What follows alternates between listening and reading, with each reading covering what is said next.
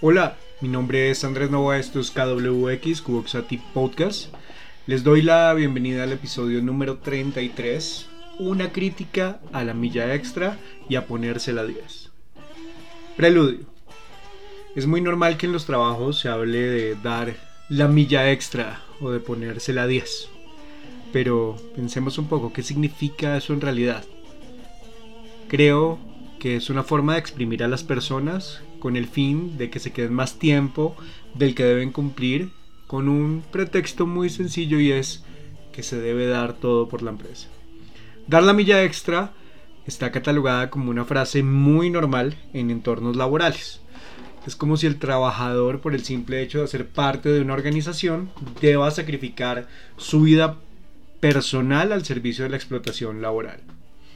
Ya bastante tenemos con horas perdidas en el tráfico de nuestras ciudades para llegar a nuestros lugares de trabajo, para que ahora, sin más, los que se creen buenos jefes, entre comillas, por supuesto, condicionen el rendimiento de una persona por horarios por fuera de lo estipulado en un contrato y sin derecho al pago de horas extras. El pago al final termina siendo pizza o pollo y el costo real para el trabajador es el sacrificio de su vida personal por tratar de quedar bien con el dueño del balón. A esto le sumamos el tema de ponerse la 10, que también ha sido malentendido como el darlo todo, pero aguantar también todo. Aguantar malos tratos, hacer muchas cosas que eh, son diferentes a las que por las que fueron contratados y simplemente aguantar a lo que dé lugar. Por eso el día de hoy eh, quiero hacer este episodio estando en contra de esos conceptos y esas frases y exhorto a todos los que me escuchan a hacer valer sus derechos como trabajadores. Puntos de fuga. Hace poco, en estos días, eh, en esa búsqueda matutina que tengo de noticias, me encontré con un concepto que, que me llamó la atención es el concepto de renuncia silenciosa. Este concepto, que creo que está mal bautizado, es el llamado que hacen una gran cantidad de personas a, a entender que el tema, el concepto del trabajo es muy diferente al de esclavitud que hay una cantidad de prácticas que se han implementado a lo largo del tiempo en organizaciones y que realmente han popularizado ese sobreesfuerzo no remunerado de las personas por encima de su bienestar personal, de su tiempo y de su propia vida. Es como una especie de sistema de valoración que han construido los jefes sobre sus empleados. Y esto está repercutiendo en las nuevas generaciones que aunque muchas siguen resignadas y muchas creen que se juega eh, con la necesidad de las personas, que porque creen que por pagar un sueldo son sueños de la vida, son dueños de la vida, y realmente es al revés, ¿no? La gente ya está eh, cansada un poco de este tipo de, acciones y empiezan a, a, entender que hay un contrato laboral que especifica para qué es que uno está contratado y que las empresas deberían respetar precisamente esa letra que hay en el contrato. Esto también es un llamado a todas las personas para que empiecen a diferenciar ese, ese concepto de jefe versus buen líder son totalmente diferentes. Hay jefes que son buenos líderes, por supuesto, pero hay jefes que no tienen ni la más berraca idea de cómo ser un jefe. Pasan por encima de sus empleados, ejercen el poder simplemente por la posición que tienen. No les importa la vida de los demás. Juegan con el tiempo de los demás. Y en su gran mayoría, pues esperan venias de la gente y eh, con seguridad son quienes establecen estas prácticas para mí esclavistas, donde se impone su jerarquía y se amenaza al trabajador eh, basados en la necesidad simplemente para que éste deba ceder.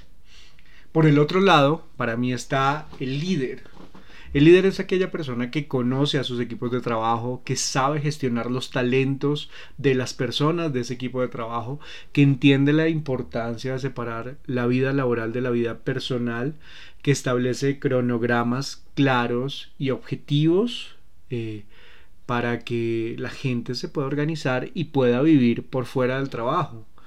Es, el, líder es el que sabe que el mundo no se va a acabar si el trabajador maneja su, tiempo y si vive tranquilo. Yo creo que hay que reconocer entre esos dos tipos de persona que hay en las organizaciones.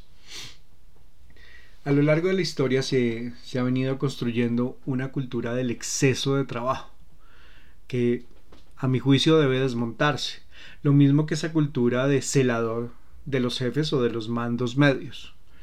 Estos dos tipos de cultura han estado mediados por, por mitos que se han establecido desde las mismas organizaciones y las personas que están dentro de las mismas organizaciones.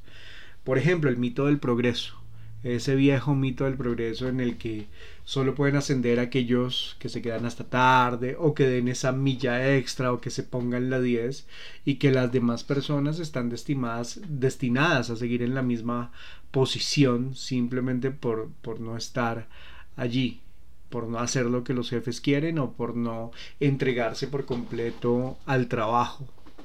No se han dado cuenta que, que por eso es que las personas no duran en los trabajos, renuncian o las mismas personas se queman y ya no quieren ir a trabajar y se, se cansan de aguantar sin ninguna razón. Los jefes o las organizaciones piden esfuerzos momentáneos para superar alguna crisis, pero esos esfuerzos momentáneos se convierten en esfuerzos permanentes.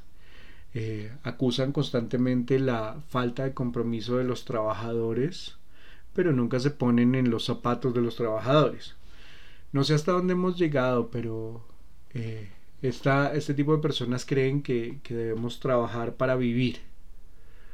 Aunque debería ser al revés, ¿no? El trabajo se debe separar de la vida personal, donde toda persona pueda desconectarse de lo que pasa en una oficina para conectarse con su propia vida, con su familia, con sus amigos, con sus parejas o estar solo, pero que se pueda vivir tranquilo.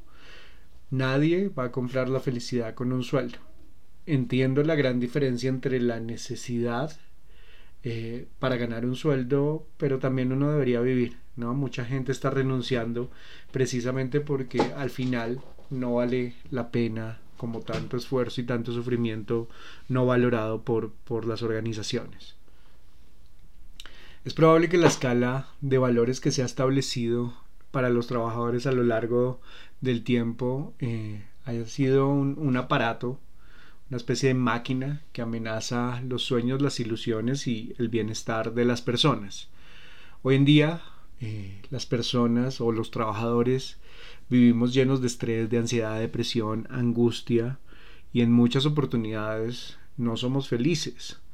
A veces uno se levanta sin ganas ni siquiera de, de afrontar un nuevo día eh, o de ir a trabajar, cosas que, terminan afectando la salud mental y física eh, por todo lo que se vive en los espacios laborales. Conozco muchas personas que ni siquiera tienen tiempo para almorzar o tomarse un café. ese lindo momento donde uno se desconecta, se habla con otras personas, eh, porque se tiene que cumplir alguna tarea o alguna exigencia del jefe directo o en muchas oportunidades es penalizado el hecho de que se piense, por ejemplo, que el trabajo en casa es una opción interesante para que uno esté también cerca de su gente sin montarse en un, en un transporte público atendiendo las necesidades de, de las personas, ¿no? Pues la, la gente retrógrada lo que piensa es que la gente en las casas se acostó a dormir todo el día, que es algo absolutamente absurdo. Igual, siento que en los trabajos eh, los mismos trabajos y jefes terminan aburriendo a las personas porque generan unas prácticas eh, en las cuales les exigen un montón, pero nunca van a tener, nunca van a ser tenidos en cuenta para ser promovidos, ni van a tener oportunidades de crecimiento profesional.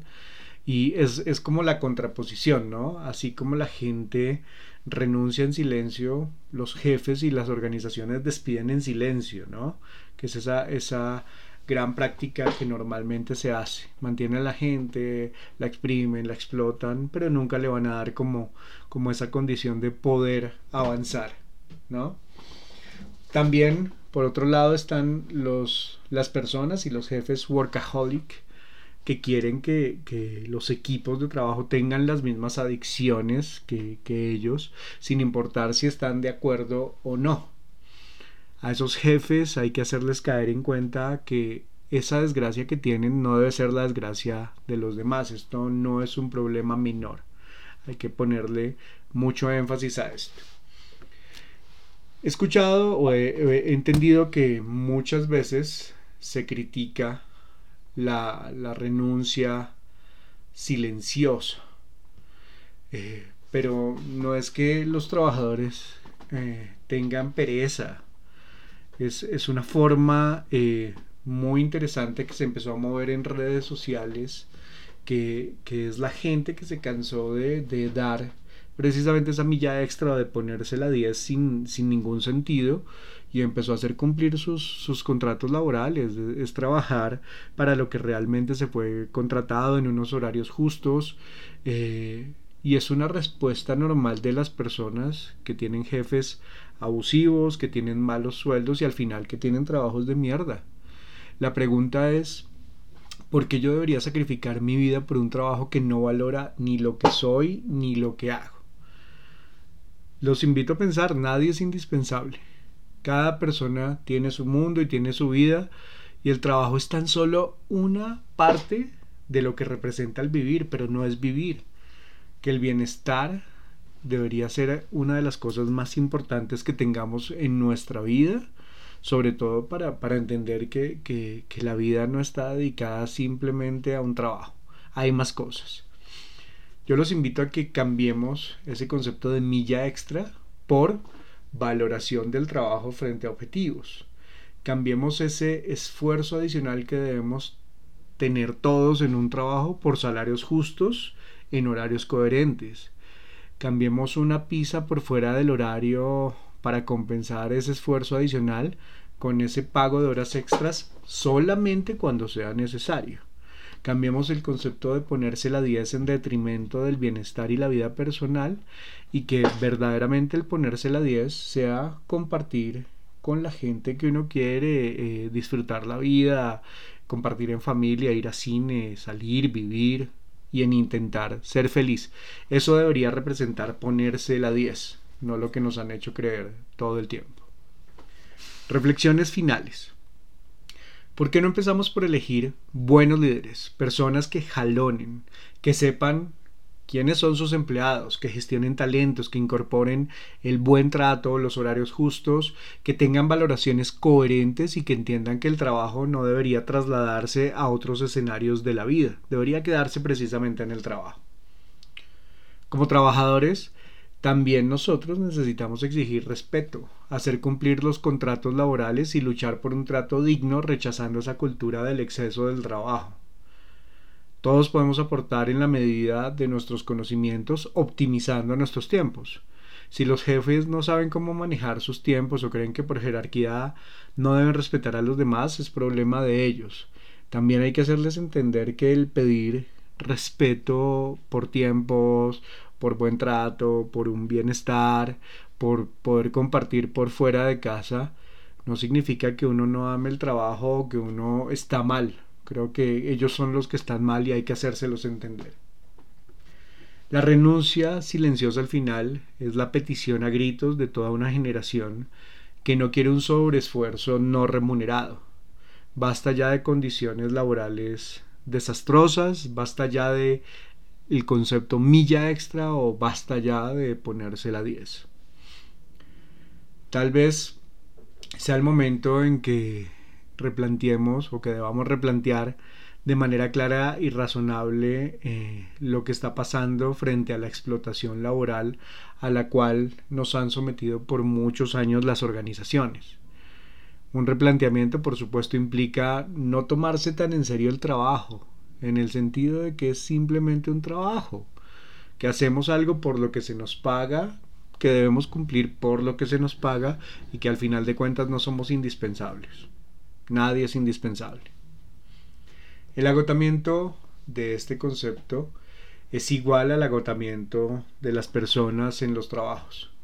El deterioro, el deterioro de la salud física y mental eh, no valen la pena en realidad, no valen la pena por, simplemente tener la seguridad de un dinero eh, mes a mes.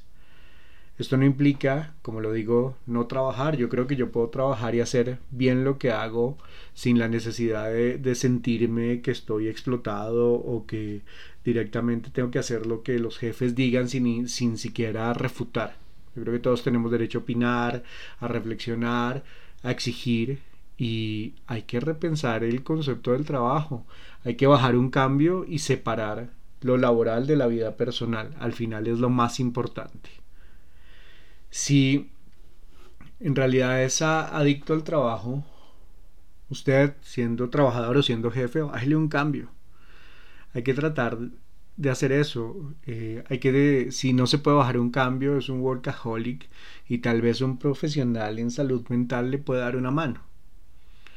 De una vez recomiéndele a su jefe que también puede necesitar ayuda. No creo que sirva para nada el tratar de vivir para llegar a un fin de semana y en muchas oportunidades ni eso porque los ponen a trabajar sábados y domingos en la mañana, en la tarde, en la noche o estar mirando el reloj esperando que se cumpla el tiempo solamente para ir a dormir o para intentar dormir porque a veces ni se puede. ¿De qué sirve saber a qué hora entro pero no saber a qué hora salgo? Si mi valor como persona al final no lo define un trabajo. Yo creo que hay que alejarse de esas prácticas, exigir y por eso, aunque no esté de acuerdo con el nombre que le han puesto, concepto de renuncia silenciosa, sí estoy de acuerdo en que, en que es una forma de, empezar a, a, exigir que no exista una explotación laboral y que realmente todos tenemos vida por fuera del trabajo, no todos debemos hacer lo que, lo que todo el mundo quiere o no todo el mundo tiene que ser workaholic. Deberíamos vivir bien, ¿no? Bueno, con estas reflexiones hemos terminado este nuevo episodio. Los invito definitivamente a estar en contra de la milla extra o de ponerse la 10 en los entornos laborales. Hay que replantear el concepto que tenemos sobre el trabajo y hay que cambiar todas las prácticas laborales. Por supuesto, hay que exigir buenos líderes y definitivamente hay que tener bienestar y hay que tener buena vida o por lo menos intentarlo. Hagan valer sus derechos como trabajadores. Apenas salgan de la oficina, ojalá a horarios que no sean eh, por fuera de lo que se comprometieron, desconéctense y vivan como les guste vivir. Eso debería ser lo más importante. Estoy en contra de la milla extra y en contra de ponerse la 10 conceptos mal interpretados por los jefes en las organizaciones.